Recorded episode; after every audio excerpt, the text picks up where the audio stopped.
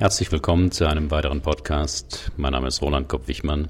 Ich bin Führungskräftetrainer und Coach in Heidelberg. Das Thema heute, sind Sie eine Solarzelle oder eher ein Akku? Plädoyer für den Wert von Introvertiertheit in einer lauten Welt. Summt Ihr Kopf, wenn zu viel um Sie herum los ist? Tanken Sie Kraft durch Alleinsein? Warten Sie darauf, in Meetings gefragt zu werden? Sind Sie nach einem Tag im Großraumbüro erschlagen? Findet man Sie auf einer Party in der Bibliothek oder im Garten? Feiern Sie Ihren Geburtstag lieber im kleinen Kreis als mit einer großen Fete? Die gute Nachricht, Sie sind vermutlich introvertiert. Die schlechte Nachricht, wir leben in einer extravertierten Welt und da werden Introvertierte oftmals komisch angesehen. Sich zu präsentieren, seine Ideen zu verkaufen, gilt in vielen Berufen als notwendige Eigenschaft für Erfolg. Extravertierte sind wie Solarzellen. Sie können das gut. Sie knüpfen gern Kontakt, reden mühelos über sich und ihre Projekte, verbreiten gute Stimmung, Sie blühen in Gesellschaft regelrecht auf und laden sich im Kontakt mit anderen auf und steigern so ihren Energielevel. Introvertierte sind eher Akkus. Sie brauchen Rückzug und Ruhe, um Kräfte zu sammeln. Was Extravertierte an und aufregend, stimulierend und belebend empfinden, ist für Introvertierte oft störend oder überwältigend. Der Begriff Introversion wurde bereits 1921 von C.G. Jung geprägt. Fast alle Persönlichkeitstests fragen diese Eigenschaft ab. Die Dimension Introversion versus Extraversion ist auch ein Teil der Big Five, eines weltweit anerkannten Tests, der fünf Grunddimensionen der Persönlichkeit abfragt. Introversion, Extraversion, Neurotizismus, Verträglichkeit, Offenheit für Neues und Gewissenhaftigkeit. Auf meinem Blog finden Sie einen Link zu einem Online-Test zu Ihren Big Five. Schüchterne sind nicht introvertiert.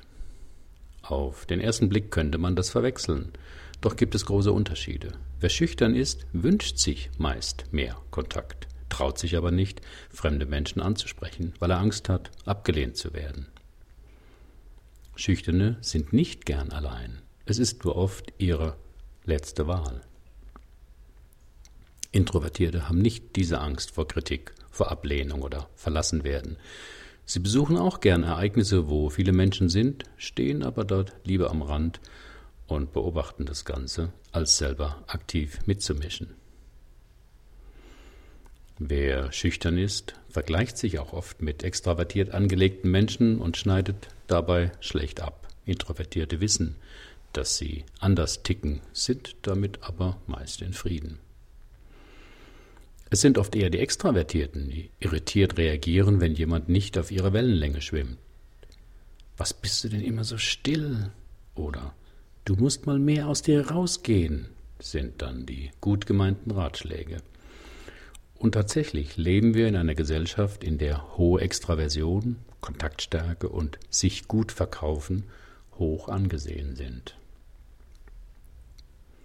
Wer ein Assessment Center durchlaufen hat und im anschließenden Feedback die Beurteilung zu zurückhaltend, für Führungsaufgaben nicht geeignet bekommen hat, spürt die negativen Konsequenzen ganz persönlich. Auch in einer Talkshow werden nachdenkliche, reflektierte Menschen weniger eingeladen als extravertierte Stars, die auf jede Frage, meist ohne nachzudenken, eine dezidierte Meinung äußern können. Probleme zwischen Introvertierten und Extravertierten. In der Partnerwahl ziehen Menschen mit unterschiedlichem Naturell oft an. Die lebhafte Frau sucht den stillen, ruhenden Pol, der extravertierte Mann braucht eine Partnerin, die ihm gerne zuhört und sich nicht dauernd selber in Szene setzen muss. Doch was einen zu Beginn beim anderen anzog, kann mit der Zeit ins Gegenteil umschlagen. Der ruhende Pol wird als einsilbig oder lahm erlebt, der lebhafte als notorischer Selbstdarsteller. Das zeigt sich besonders im unterschiedlichen Gesprächsverhalten und den möglichen Missverständnissen. In ihrem Artikel Die Stillen im Lande in Psychologie heute Nummer 1 von 2011 beschreibt Anna Roming dies sehr treffend. Zitat Introvertierte Menschen denken nach, ehe sie etwas sagen. Extravertierte dagegen denken, während sie sprechen. Das führt dazu, dass Introvertierte in Gesprächen häufig zu kurz kommen, weil ihr Gegenüber ihre Signale missversteht. Der introvertierte Gesprächspartner nimmt die Äußerungen seines Gegenübers auf und versucht, sich seine eigenen Gedanken dazu zu machen. Der Extravertierte bewertet das als Engagement und Aufforderung weiterzureden.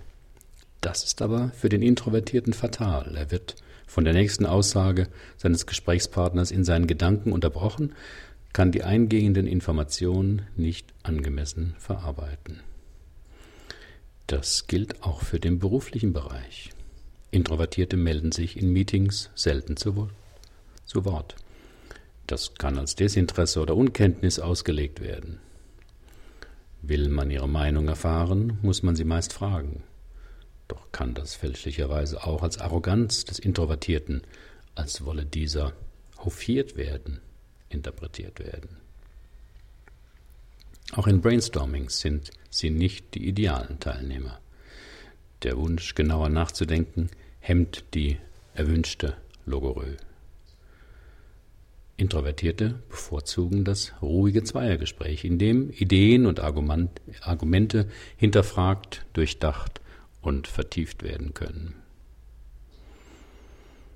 Besondere Merkmale von Introvertierten. In dem schönen Buch Still, die Bedeutung von Introvertierten in einer lauten Welt, hat die Autorin Susan Kane einige Unterschiede zu Extravertierten beschrieben und mit Studien belegt.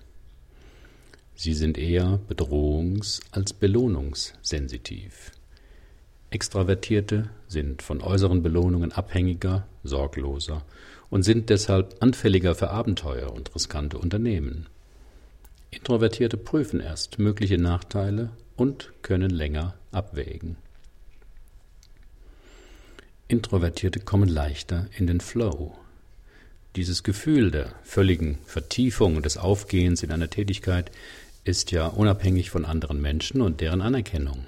Da dies Introvertierte weniger brauchen, ist das für sie bei den vielen unspektakulären Beschäftigungen ein natürlicher Zustand.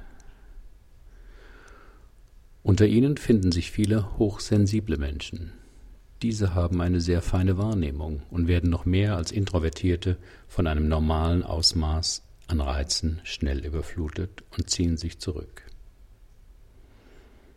Das Buch von Susan Kane setzt sich kritisch mit dem Mythos des charismatischen Führers auseinander und gibt gute Tipps für Lehrer und Eltern, die auf introvertierte Kinder treffen.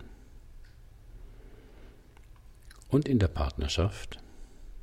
Denkbar ist es schon, dass zwei Introvertierte sich verlieben, einen Leuchtturm mieten und dort glücklich leben. Aber meist verläuft es anders. Gegensätze ziehen sich an und erleben mit der Dauer der Beziehung aber auch schmerzhaft, wie das eigene Verhalten unabsichtlich den anderen stören oder verletzen kann. So können Introvertierte sich kaum vorstellen, wie kränkend ihr nachdenkliches Schweigen für den extravertierten Partner sein kann. Umgekehrt machen es sich Extravertierte selten bewusst, wie sehr eine lautstark vorgetragene Beschwerde den introvertierten Partner verängstigen kann und er dies vor allem nicht gleich kommunizieren wird, sondern sich erst einmal zurückzieht. Dies wiederum interpretiert der Extravertierte als Desinteresse, Abblocken und so weiter, reagiert mit Nachsätzen und der Teufelskreis ist fertig. Wie in jeder Partnerschaft gilt es also, eine neue Fremdsprache zu lernen. Die Sprache und Erlebniswelt des anderen nicht abzuwerten, weil sie so konträr zur eigenen Art ist, die man ja als normal empfindet. Vielmehr braucht es eine vorurteilsfreie Neugier und viel Dialog darüber, wie der andere eine Situation oder ein Verhalten wahrgenommen und interpretiert hat. Mein Fazit Natürlich ist weder Extraversion noch Introversion besser oder schlechter. Dieser Artikel soll jedoch Introvertierten Mut machen, zu ihrer Art, in der Welt zu sein, mehr zu stehen. Sich nicht anstecken zu lassen vom Kult der Extraversion, nachdem Eindruck schinden und Selbstreklame wichtiger wären. Introversion ist eine Persönlichkeitseigenschaft, die ergänzt jedoch nicht grundsätzlich verändert werden kann, aber auch nicht verändert werden muss. Wenn Sie sich also das nächste Mal in einer großen Runde, wo es verbal hoch hergeht, nicht wohlfühlen und es Sie drängt, mal die Bibliothek zu inspizieren, brauchen Sie sich nicht schlecht zu fühlen. Denken Sie einfach dran. Ich bin eben introvertiert. Und das ist gut so. Herzlichen Dank für Ihre Aufmerksamkeit. Bis zum nächsten Mal.